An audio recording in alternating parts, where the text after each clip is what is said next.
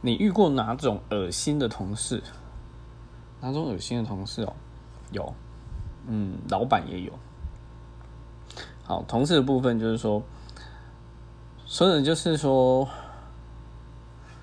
我是一个很小气的人，然后脾气也很糟。可是有时候就是因为我知道这状况，所以我会先提醒对方。那当然，最后我实在是很容易情绪化。那后来等到这些人离职之后，我老板才跟我讲，其实他们说过，他们离职是因为我。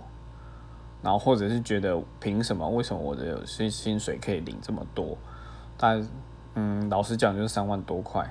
但说真的，我在这个工作上不是做到最好，但是我已经尽可能把我能做的和我我该付出的都去付出了。所以，对于这种背后捅刀，是我觉得最恶心的。